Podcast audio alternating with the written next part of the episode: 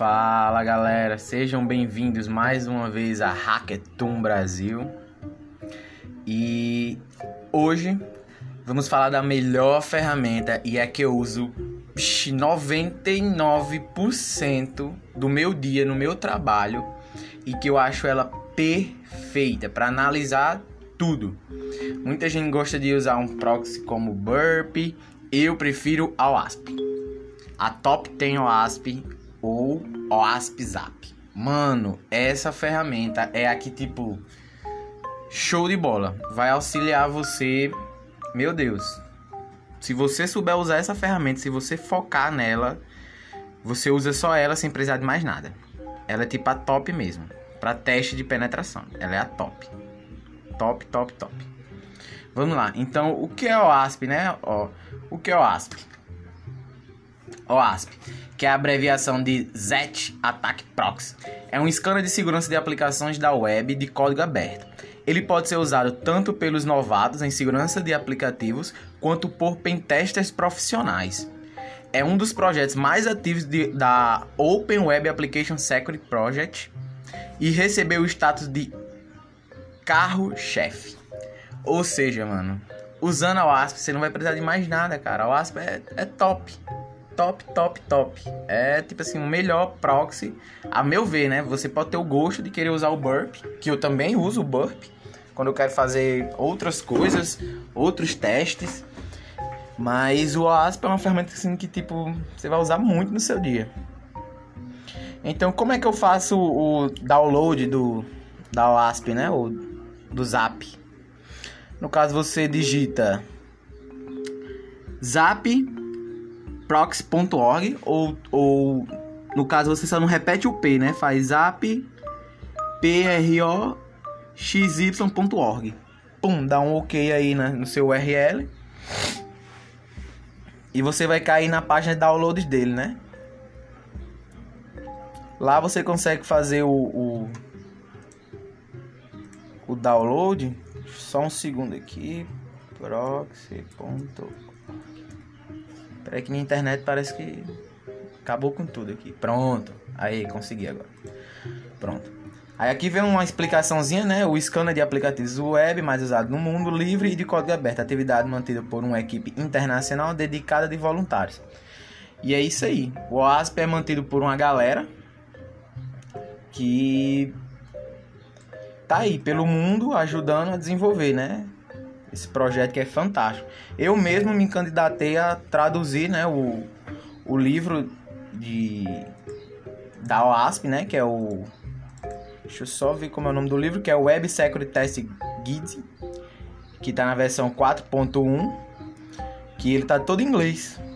E eu estava começando a ler ele, e eu entrei em contato com a galera da OASP para começar a traduzir ele a galera me liberou lá no Git, mas pediram para mim dar um, dar um timezinho para eles tentarem organizar tudo e entrariam em contato comigo. Então, estou ainda à espera do contato, mas eu recomendo muito também a leitura desse livro.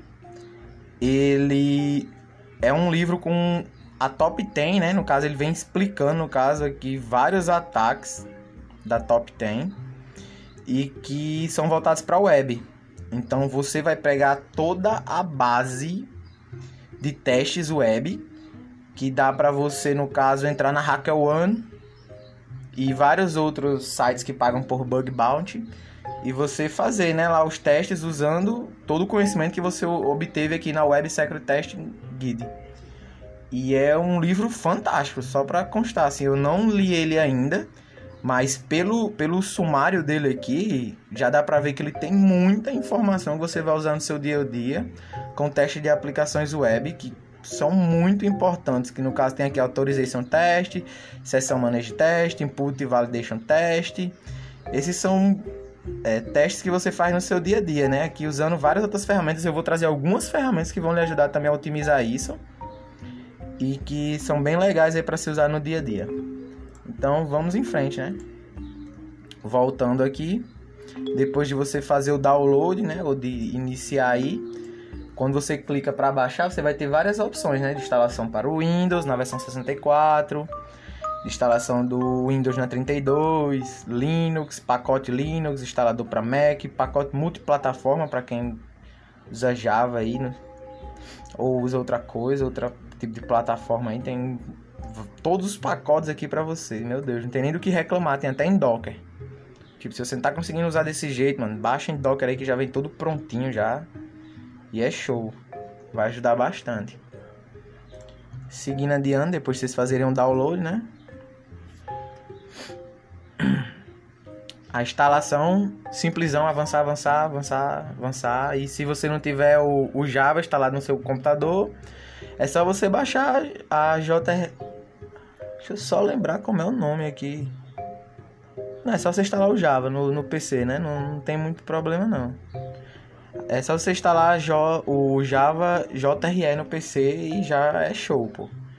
Clica lá em avançado, se você já tiver o Java no PC, é só atualizar o Java. Eu mesmo fiz atualização hoje pra apresentar isso aqui, né, pra vocês. Atualizei. O resto da instalação simplesão, só botar lá em aceitar, avançar, avançar e avançar e isso aí. Já era.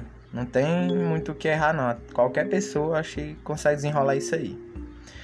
Pronto, depois que você terminar de instalar, que você for abrir ele, né, ele vai aparecer uma janelinha lá do Windows Security Alert.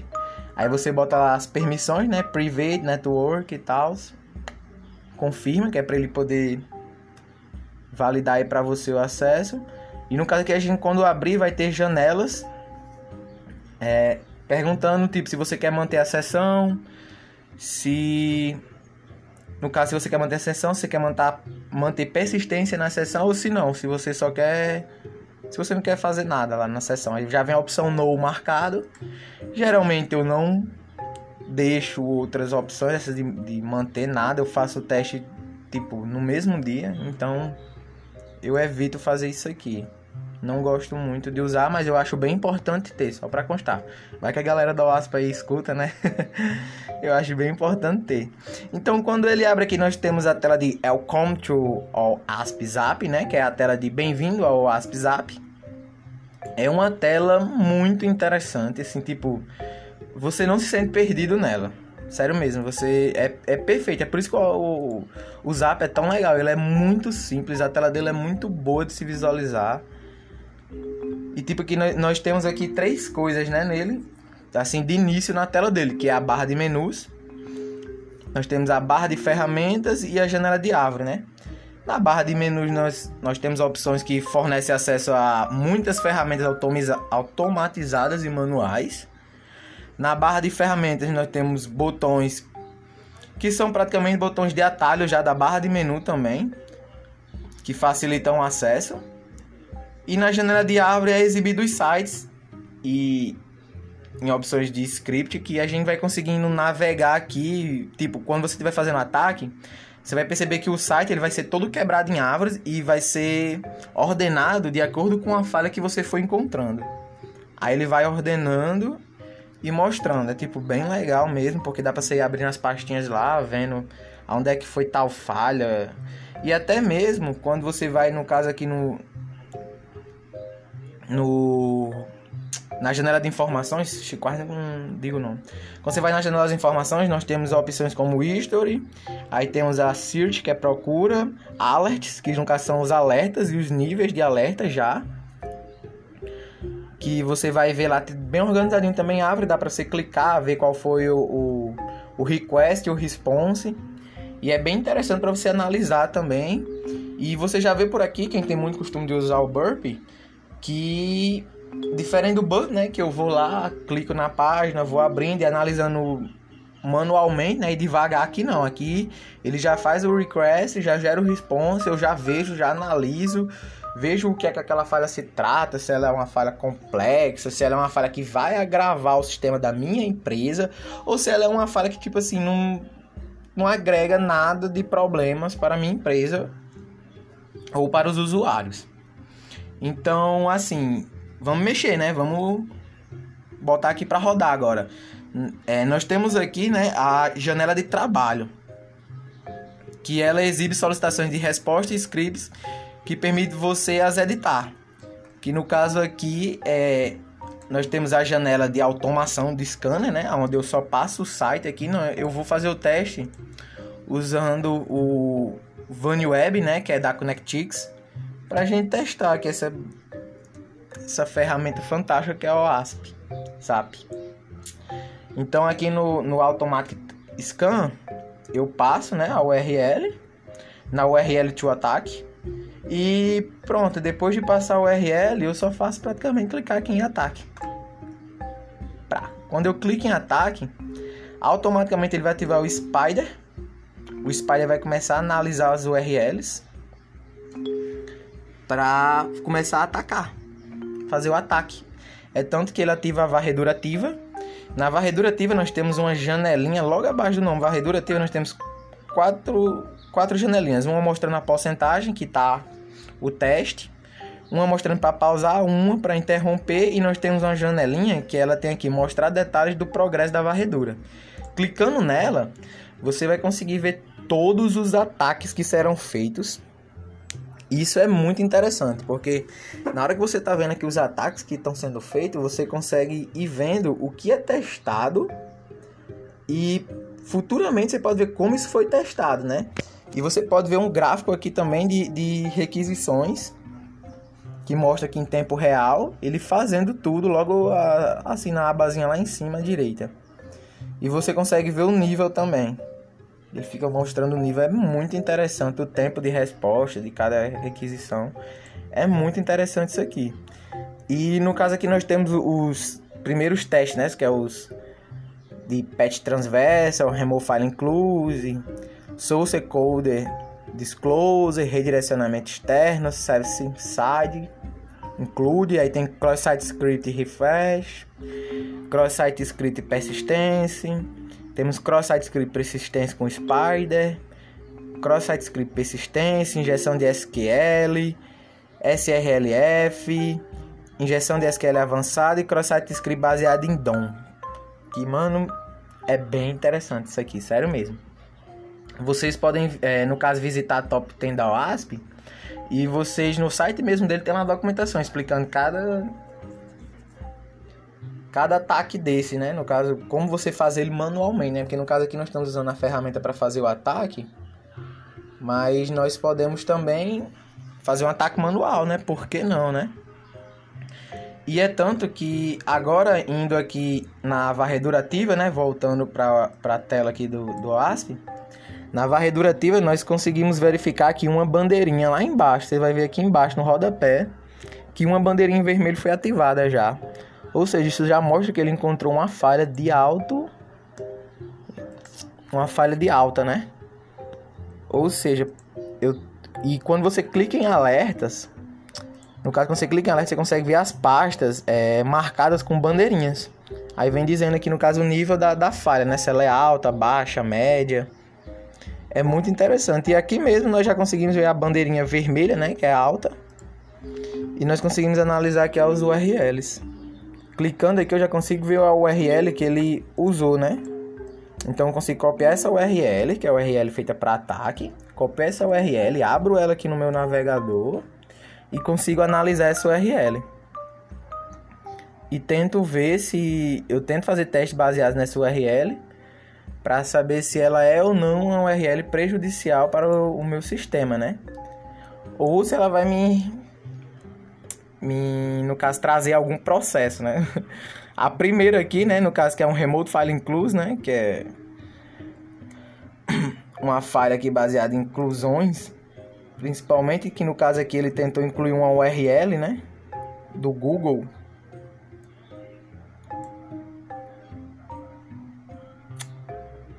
e eu já consigo fazer alguns testes, analisar essas respostas aqui que ele vai me passando. Ele encontrou outras bandeiras aqui, uma de SQL Inject. Na, na, na URL, no caso aqui, na, ele usou a artigs.php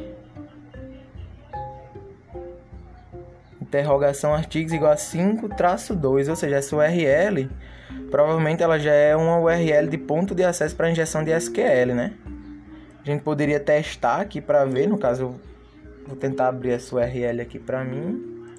Só que no caso aqui a gente usaria outras ferramentas, né? Ou fazer, faria ataques manuais, né? No, ataques de injeção de SQL manual aqui nessa URL. No caso, ferramentas que podemos usar para esses ataques é o SQL Map, né? Que, que também uso bastante o SQL Map. Logo vamos trazer aí ele para aqui para galera. Mas que agrega muito o SQL Map, né? Só que ele gera muito log. O problema só é esse, ou seja, ataques manuais são são melhores de se fazer porque você evita que o sistema ali detecte, né? Do mesmo jeito aqui da, da, da WASP. É bom sempre que você for fazer o teste usar um proxy, né? Ou uma VPN. Tem um proxy chain que pode ser usado junto com o Kali para fazer os ataques. Evitar que você seja detectado, né? Tipo, como eu faço muito teste já voltado para minha empresa usando ele, eu não uso isso. É tipo, eu faço mesmo o bra, lapada mesmo Avisa a galera lá que eu, que eu tô testando, vendo se eu encontro alguma coisa.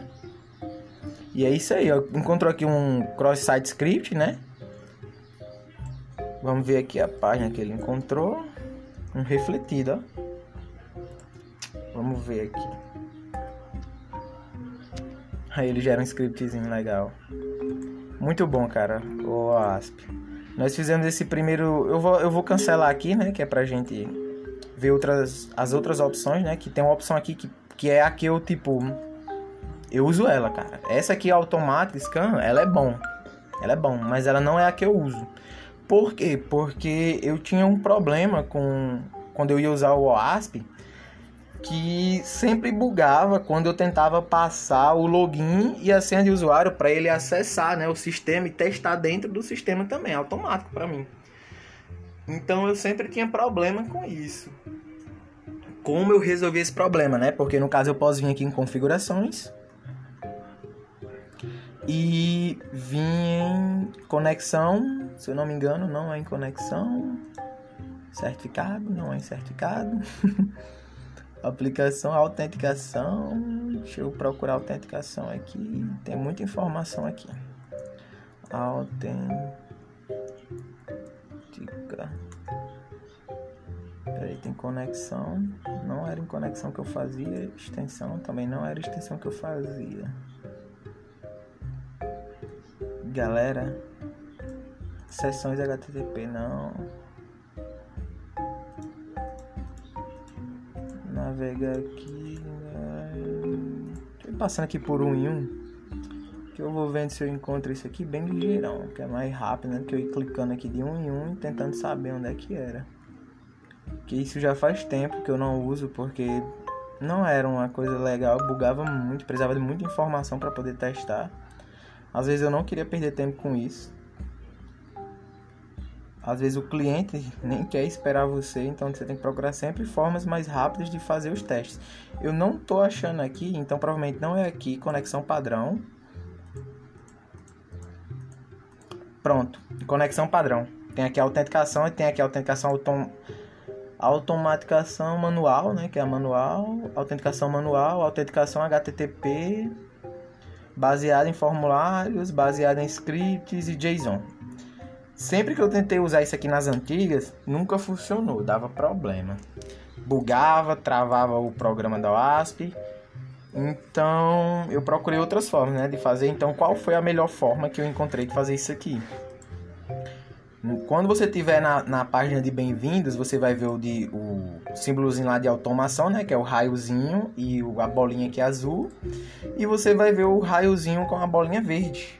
Parecendo uma mirazinha assim. Pá, você clica nele e tem aqui, ó, Manual Explore.